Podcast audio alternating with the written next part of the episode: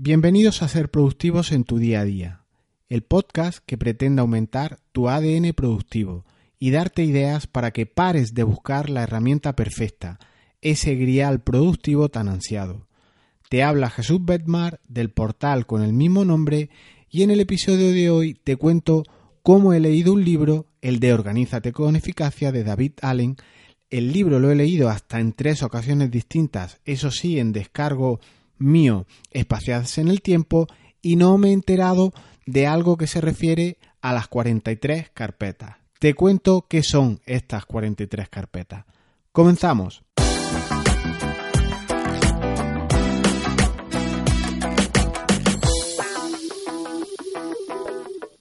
En el episodio anterior del podcast te comentaba que he leído hasta en tres ocasiones este libro y resulta que se habla en él de un sistema de 43 carpetas para poder llevar tus tareas, como un método de gestión de tus tareas. Pues debo estar sembrado porque yo no he visto en ninguna de las tres ocasiones esta alusión a estas 43 carpetas. Vamos, que ni olerlo. Hoy te hablaré de estas 43 carpetas que igual a ti como a mí se te ha pasado al leer el libro de GTD.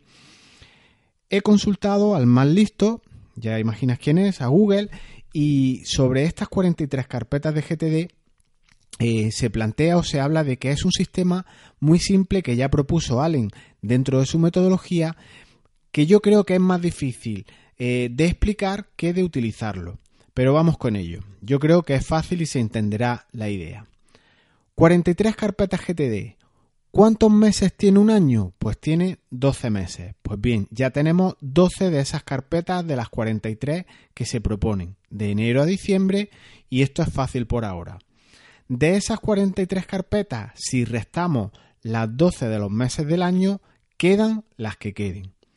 ¿Cuántos días tiene como mucho un mes? Pues tiene 31 días como máximo.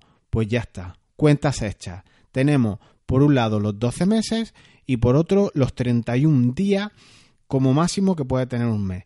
Justo la diferencia de la operación que dejé indicada arriba de 43 menos 12. En total, 12 más 31 ya tenemos las 43 carpetas. Pues ya está el sistema explicado. Y ahora toca determinar qué es lo que yo guardo ahí en esas 43 carpetas. Estas carpetas son contenedores de información a nivel general. Puedes archivar en cualquiera de estas lo que estimes conveniente, en los días o en los meses.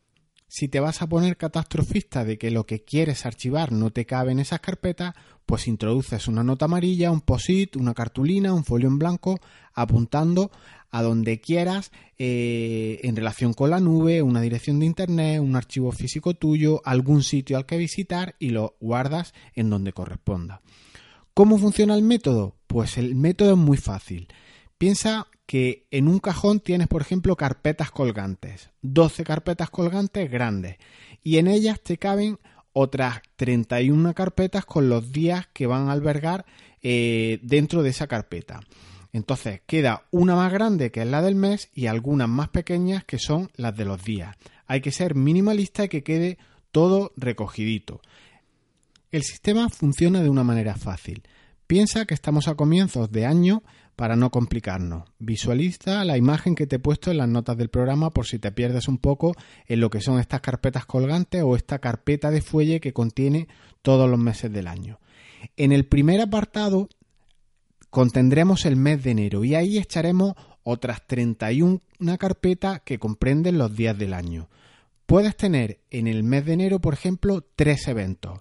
Comer el día 6 con tus suegros, el día 15 en mitad una reunión de trabajo del que ya tienes un expediente con los asuntos a tratar, por tanto en el día 15 archivaré ese expediente y el día 20 tienes el cierre del año anterior con unos informes de ventas que también almacenas en el día 20 todo dentro de la carpeta correspondiente al mes de enero. En este mes, por, por simplificar, ya tienes el trabajo planificado, no vamos a hacer alusión a, más eventos ni nada, tienes tres citas o tres situaciones de las que te tienes que ocupar y ahí puedes almacenar los expedientes de esos días, el del día 15 y el del día 20, incorporados dentro en sus días correspondientes. El día 6, como es un recordatorio, pues puedes añadir, por ejemplo, un POSIT con la nota eh, día 6, comer con los suegros. Van pasando los días y vas desplazando las carpetas de los días vencidos y por tanto con los que has trabajado al mes siguiente. En este caso, que hemos dicho por simplificar, pasaríamos a febrero. Entonces, eh, imagínate que empieza el, mes de enero, pasa el día 1, que estás con resaca y vas al mes de febrero. Previamente habrás hecho, por tanto, las tareas del día 1, si es que tenía. El día 1, por tanto, la carpeta del día las sacas y las echas al de febrero. Llega el día 2 y tendrás ahí asuntos que realizar, pues ocurre lo mismo. En nuestro caso teníamos tres citas, el día 2 no hay nada, pasamos la carpeta al mes de febrero. Lo pasamos, por tanto, cuando transcurra y en el mes de febrero ya habremos cambiado la del día 1, la del día 2 va detrás de la del día 1, evidente. Llega el 6, vas a comer con tu suegro, pues el posite se puede romperlo y hacer lo propio. El día 6 detrás del, día 5 y, y así sucesivamente, no tiene mayor problema. El día 15 de enero, pues ahí tendrás tu expediente de la reunión que tenías para ese día, justo el día que toca, rescatas tu expediente, tienes la reunión y cuando acaba el día, la carpeta del día 15 que queda vacía la pasa justo a febrero detrás del día 14. Es una especie de calendario perpetuo porque siempre va jugando con ese arrastre. ¿Qué ocurre si tengo citas, eventos, asuntos que tratar para meses posteriores? Imaginemos que nos señalan algo para el mes de octubre. Pues lo almacenas en el mes que corresponda que para eso tiene su habitáculo correspondiente, y arriba, en una hoja recordatorio, en el expediente con el que vayas a trabajar, en lo que sea, anotas en grande su fecha. Siempre sigue el mismo criterio, por ejemplo, lo voy a poner arriba en un post-it pegado y, en el margen izquierdo, en el margen derecho, siempre en, el mismo, en el mismo orden y siendo muy metódico. Y así vas echando todo lo que corresponda al mes. Y cuando llegue ese mes, que ya haya pasado el, anterior, que en este caso que he puesto sería septiembre, ya irán alimentándose los días las carpetas propias. Como tú habrás apuntado previamente y puesto en grande arriba en un posible la fecha, pues almacenas en cada día de manera cronológica en octubre tus carpetas y tu evento y así puede funcionar. No tiene peligro de desorden ninguno porque septiembre va antes y septiembre van transcurriendo los días y irás pasando carpetas a octubre. Así que como he dicho antes, es un calendario perpetuo ideal para el día a día, si bien yo no lo descarto a priori para usar en, en aquellos asuntos que por la complejidad o la dificultad en digitalizar, en escanear, pues no se pueda llevar a cabo. 43 carpetas en GTD, podría pensar alguien, no es anacrónico ya, y es que resulta que estamos acostumbrados a criticar mucho lo analógico pero en ocasiones lo analógico es la manera más adecuada de trabajar, cuando no dispones de otros medios, cuando no dispones de ayuda técnica o incluso teniendo el conocimiento, el coste de oportunidad de digitalizar todas esas cosas te lleva más tiempo que implementar un sistema mm, analógico como es este. Es muy simple, puedes tener carpetas colgadas en tus archivadores o, carpetas de fuelle como las que podéis ver en la, en la imagen de, este, de esta entrada y puede ayudar mucho a trabajar. ¿Usos prácticos reales de este método? Pues se me ocurren un montón. Una gestoría, por ejemplo, para llevar la contabilidad a empresas o tú mismo para llevar tu propia contabilización de pagos, de facturas, de facturas emitidas, facturas recibidas, etcétera.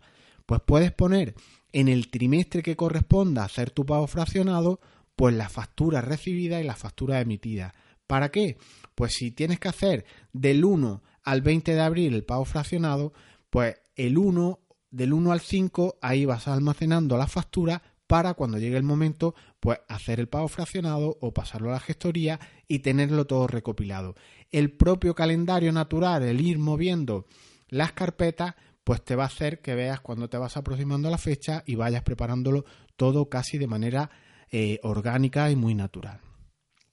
De igual modo, pues puedes escanear en plan masivo esas facturas a las que yo aludía y añadir a tu tarea a realizar el, pago fraccionado que corresponda.